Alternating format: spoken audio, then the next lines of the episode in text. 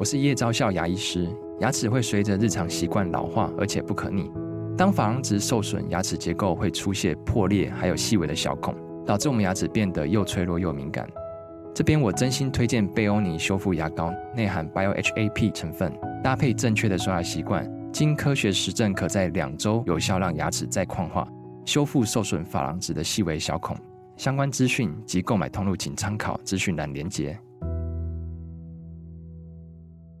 美好的旅行像天堂，糟糕的旅游是业障。大家好，欢迎再次收听消业障旅行团的第二季节目，我是各位的随团领队 Brian。各位听众朋友，好久不见！从第一季的节目结束到现在呢，已经间隔了差不多一个多月左右的时间了。这个时间其实真的还蛮长的，长到我自己都觉得现在再次拿起麦克风来录音，都会觉得有一点陌生跟不习惯。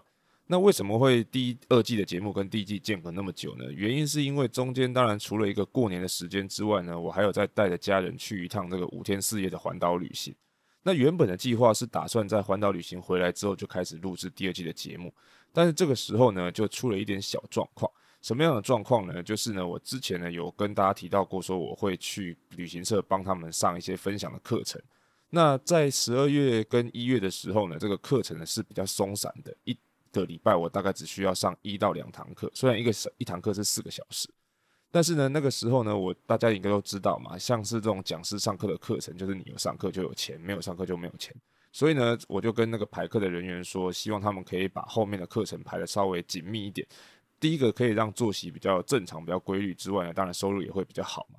那这个时候排课的人员就跟我讲说呢，他会帮我适度的调整，但是他也不建议调得太满，因为呢，他觉得调得太满了，讲师自己会受不了。但是我当时就觉得很奇怪啊，像我自己就是属于一个比较爱讲话、话比较多的人，所以我觉得讲课讲多应该不是什么特别难的事情，而且再加上这些上课的课程呢，本来就是在讲一些各国的可能人事、史地啊，还有什么历史文化、风土民情等等的，就跟之前带团的时候差不多，所以我觉得就算课程排得很密呢，也没有什么特别困难的，所以我就跟他讲说，没关系，你可以排紧一点。结果后来在我环岛回来之后呢，就刚好遇上了一个礼拜，整个礼拜都是满满的课程，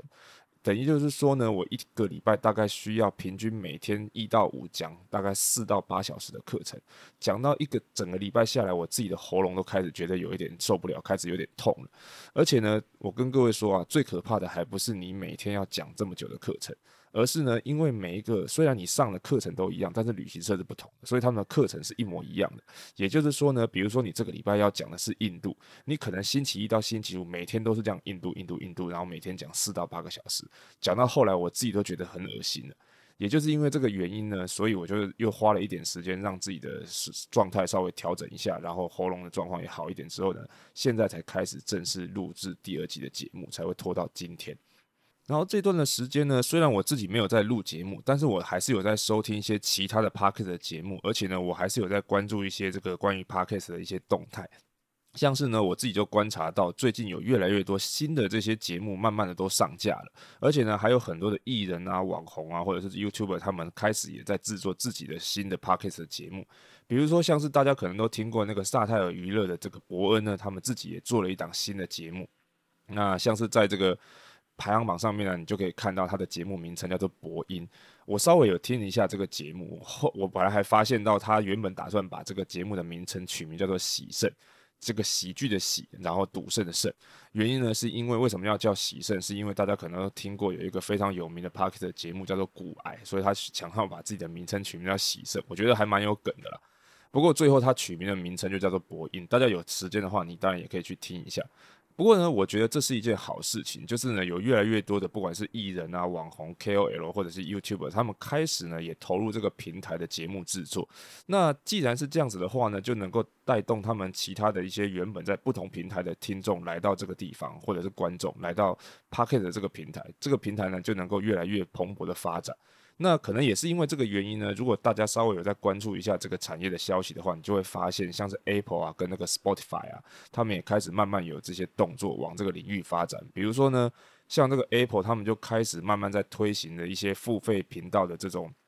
订阅频道的一些功能，还有他们的节目。那另外呢，像是 Spotify 呢，他们自己也有更多的这些在这个产业的。动向，比如说像他们最近就买了一买下了一个新的，呃，也不是说新的啦，就是之前呢常常很多人用来统计自己节目流量的一个网站平台，叫做 Chartable。那现在呢也纳入了 Spotify 的这个版图底下。所以呢，身为同样是 Parker 创作者的一员呢，我自己私心希望将来呢，这个 Parker 有一天也可以像这个 YouTube 或者是抖音一样，能够变成一个很热门的这个自媒体创作的平台。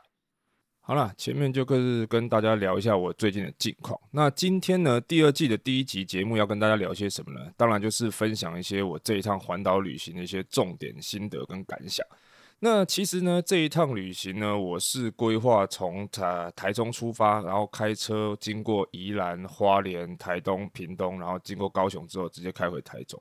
那其实每一天我在环岛的时候呢，每一天我都有发一则这个限时动态，然后标注我一些这个今天去的这个景点。如果你还没有看到的话，你还没有追踪的话呢，欢迎追踪一下这个消业障旅行团的这个 IG。那在我这一趟的行程当中呢，有几个比较特殊的地方，在一开始规划的时候，首先第一个呢，就是我的住宿的方面，我的这一次的饭店呢，几乎全部都是用这个亚洲万里通的行里程去换的。那亚洲万里通如果有在用的朋友，应该就知道，其实它现在的里程数基本上已经完全不会过期了，只因为你只要滚动式的有在更新新增你的点数，它就一直效期都有效的。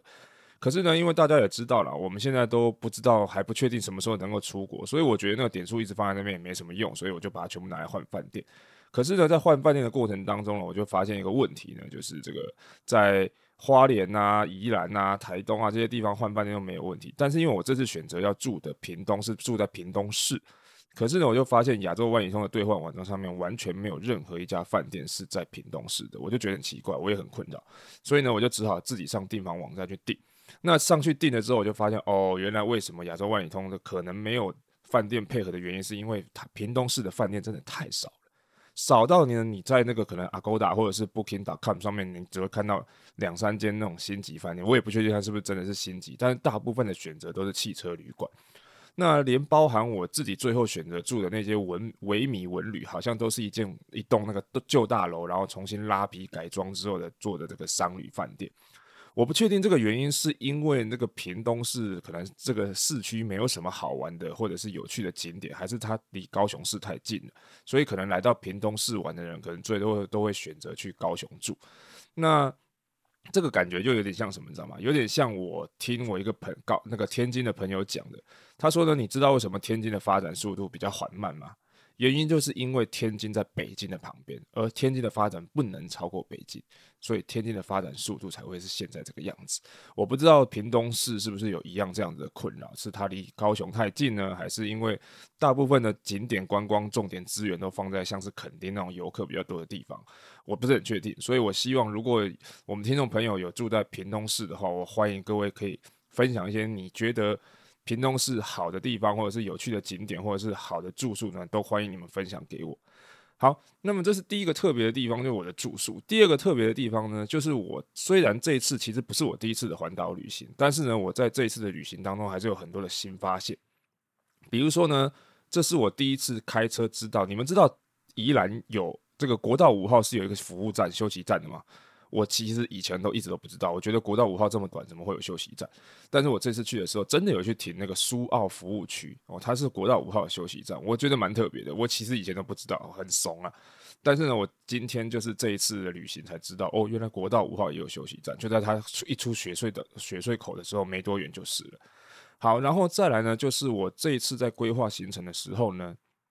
在一般人家在规划从花莲到台中的这一段，很多大部分我们都会选择比较靠海的那一条公路，因为呢，那条公路你就可以看到我们东部的海岸线，然后那个蓝天白云，然后海洋这样子很漂亮。那那一条公路叫做台十一线，可是因为我这一次出门的时候，我看了气象预报，发现这个天气好像会有点不好，甚至有可能会下雨，所以呢，我就打算规划比较偏山线的那一条，因为你就算去海边，你可能也不方便，也不适合下水，所以我就走台九线。那这次走台九的线的时候呢，我就有看到有开到这个苏花改，大家不知道有没有去过这个新的苏花改，走这个台九线。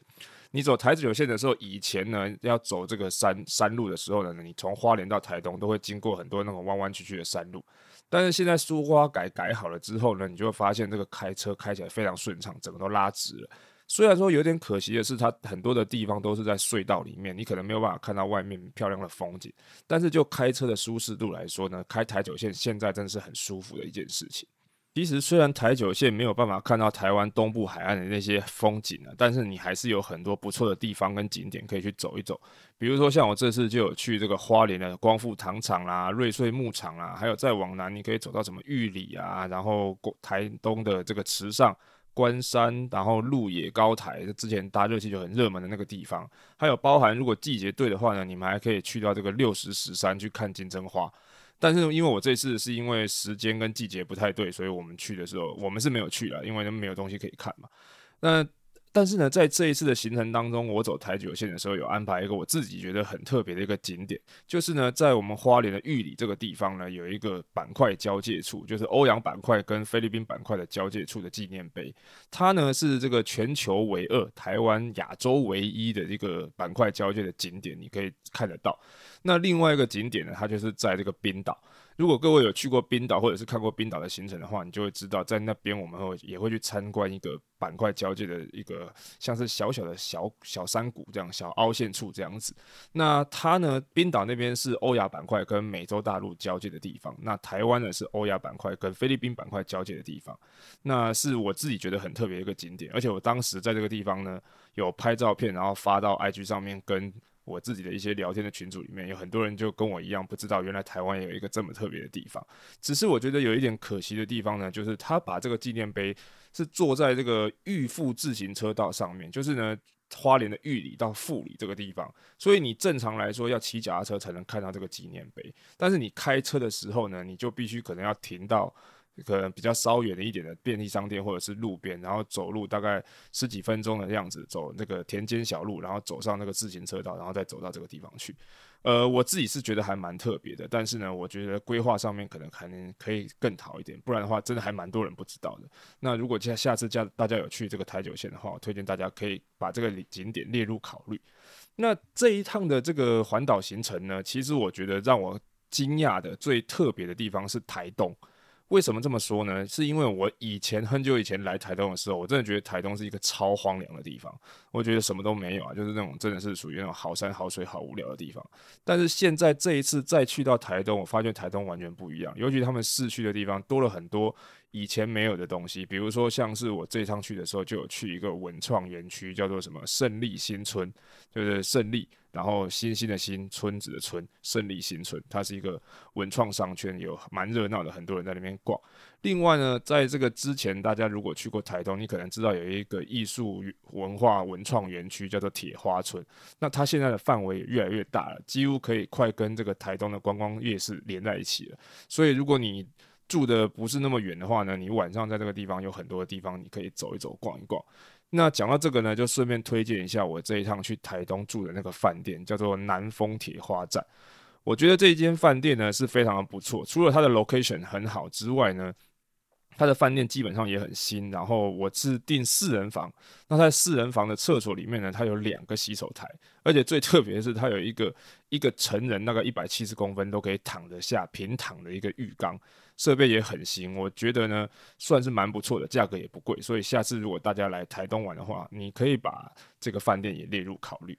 那最后啊，讲到这个台东跟那个台九线啊，有一间我这一次在安排行程的时候，开车开到台九线，去到初鹿这个地方的时候呢，有去了一家小店，我在这边想要推荐给大家。那这间店的名字呢，叫做离家出走。离呢是水离的离，世家的家，然后出入的出，然后走出去的走，离家出走。之所以这个店叫这个店名呢，是因为那个老板啊自己原本就是台东人，然后离乡背井到外面之后工作了一段时间之后，毅然决然回到台东，决定要开一家自己的店。那他们的店呢，就是推广一些台东在地的一些农特产品，所以他们里面的产品呢，最一开始早期的时候是用那个冰淇淋作为主打的。所以我这次的时候去到那边就有吃一些口味很特殊的冰淇淋，比如说像是木鳖果啊、释迦啊，还有蜜香红茶。那除此之外呢，他们现在还有一些这个不同的一些甜点啊，或者是一些点心，比如说像他们之前还有什么蜜香红茶的水饺哦，算是一个很特别的地方。而且除了他们有这些东西之外呢，他们还有安排一些像是 DIY 的行程，比如说是采茶啊、擂茶啊，或者做这些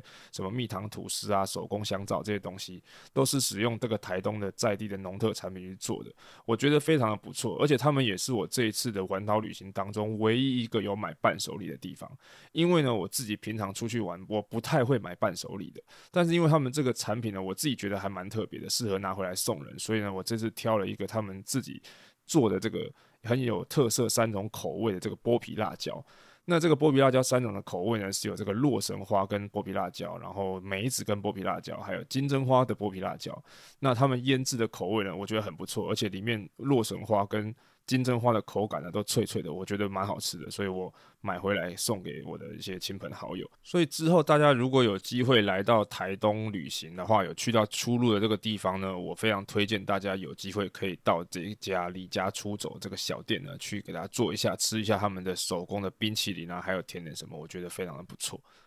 而且啊，其实在我这一趟环岛旅行当中呢，其实我最大的感触跟感受呢，就是我自己感觉到，其实台湾还是有很多很不错的自然景观，或者是这个观光资源，甚至是一些农特产品。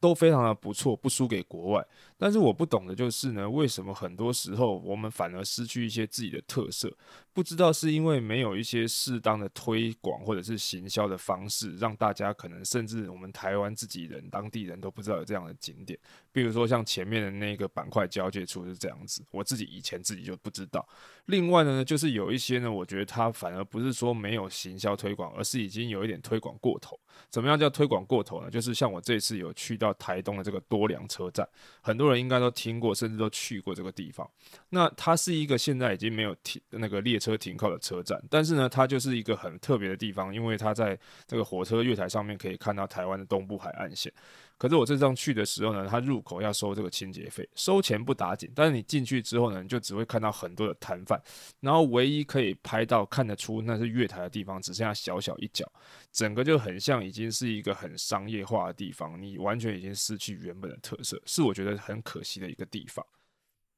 好啦，那基本上呢，这就是我这一趟环岛旅行的一些小小的心得跟感想。当然，多多少少还是包含我自己对于这个国内旅游的一些可能牢骚或者是抱怨，希望大家不要太过于介意。那当然，如果各位朋友对于我这趟环岛旅行，不管刚才节目内容当中所提到的景点啊，或者是行程啊，或者是饭店有兴趣的话呢，都欢迎你到宵夜档旅行团的粉丝专页上面去看，我都有把这一趟 Google Map 的完整的制定内容行程呢抛在上面，大家可以参考一下。下当然，如果各位看完这个行程之后，你觉得我排得不好，或者是你觉得有什么地方应该去而却我没去，或者是你觉得自己有什么样的私房景点，或者是美食餐厅想要分享给我的话呢，都欢迎各位直接到消业障旅行团的 IG 或者是粉丝专业发文留言，或者是直接私讯或者是 email 告诉我都 OK，我会很感谢各位的分享。下次旅行的时候，我一定会把它纳入我的行程当中。那最后的最后呢，如果你喜欢我的节目，别忘了订阅我的频道。